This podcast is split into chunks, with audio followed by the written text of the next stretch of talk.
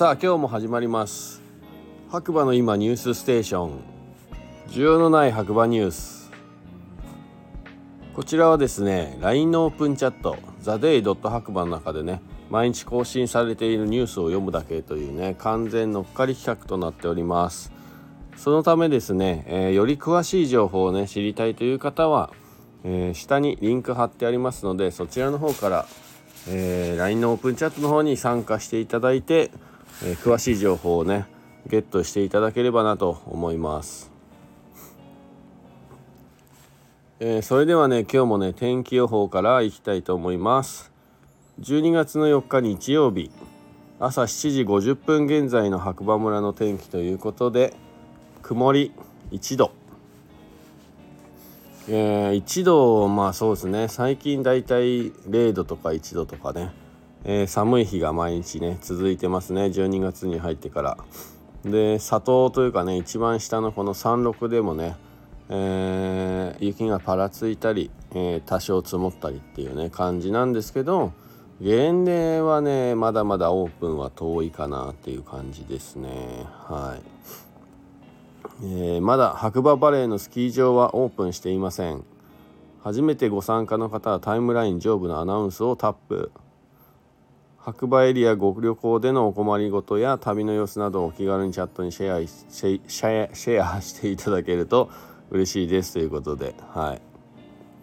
えー、このね LINE のオープンチャットね参加していただくと分かるんですけれども上右上ですね。右上の角に3本線がありましてそちらねタップしていただくと目次などが出てきてですねノートっていうところに、えー、全部詳しくね分野分けされて、えー、欲しい情報があると思いますんで是非そちらの方をね見ていただければなと思います。ということでねニュースいきたいんですが、えー、ニュースニュースえこのね今日はね LINE のオープンチャットの方ザ・デイ・ドット白馬ね今会員数1803人になったんですけどこちらねニュース特にねなかったですねでもう一個ね実は今ありまして白馬村で暮らすという方のねオープンチャットの方もあって 今そちらの方をちょっと見てみますね。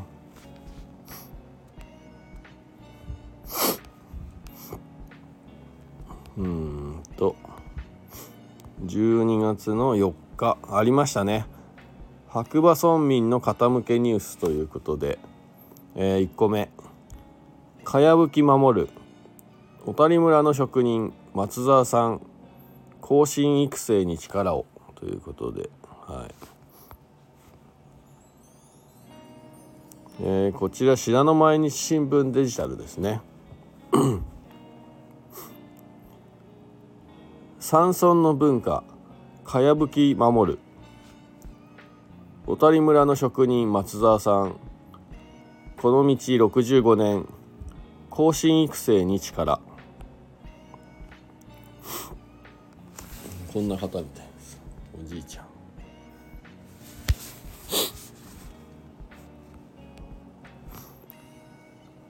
えー、国連教育科学文化機関ユネスコが伝統建築交渉の技の一つとして無形文化遺産に登録したかやぶき。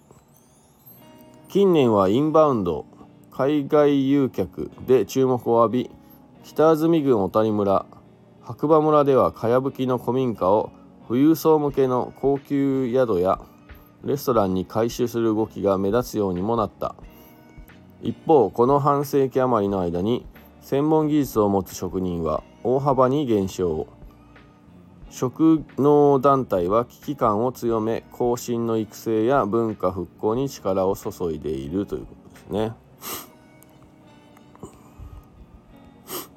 えー、自然への畏敬の念忘れず小谷村中土の松沢慶夫さん80歳は15の時にかやぶき職人になって65年全国全国組織かやぶき職人連合の代表として自然に畏敬の念を忘れず持ちつ持たれつ暮らす山村の文化を守りたいという。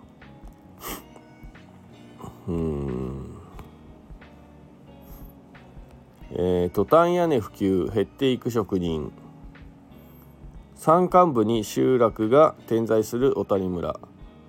かやぶき住宅が主流だった50年代頃は現在の3倍以上の約8500人が暮らし結や不審と呼ぶ総合扶助の付き合いが根付いていた。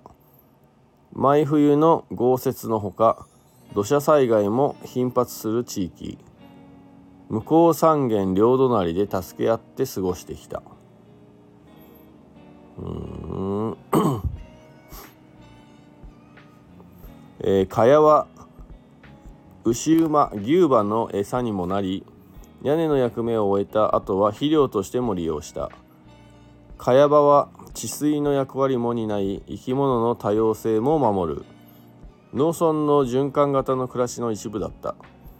しかし高度経済成長期の60年代頃トタン屋根が普及。かやぶきの仕事は目に見えて少なくなり職人も一人また一人と減っていったということですね。うん。なかなかね職人さん育てるって難しいですねやっぱり。はい。まあ、まあ文化の継承っていうものだと思うんですけど。まあ更新をまあそれはねお店も一緒なんですよねね最初はねえー、オーナーさんがねお店思いがあって始めてその後ねスタッフがねいろいろ入ってきてね誰かにこうね代わってねもらおうかななんて思ってもなかなかね思いまで伝えるっていうのは難しいんですよね。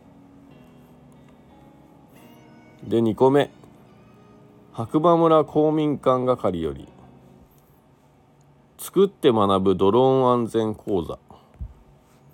作って遊ぶ。作って学ぶ。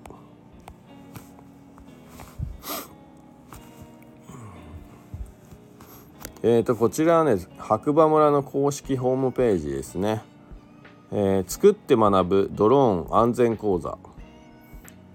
近年目に機会目にする機会が増えてきたドローンについてまずは仕組みを理解するなど基礎的なことから学ぶ講座です。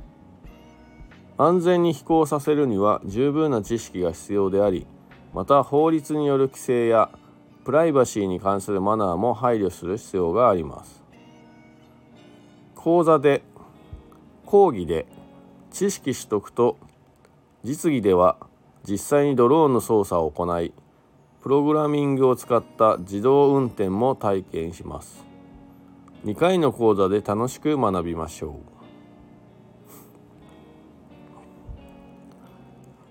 う。受講案内、えーと、日時がですね第1回12月の13日火曜日。第2回12月の20日火曜日。各回とも午前10時から12時まで。講義1時間。実技1時間を予定しています、はい、場所はウィング212階多目的室北講義。ウィング21アリーナ実技受講料各回500円これ激安じゃないですか。ね。定員が10人先着です。はい。えー、お申し込みはふれあいセンター3階公民館へお申し込み書をご持参いただくか電話またはファックスでお申し込みくださいということですね。はい。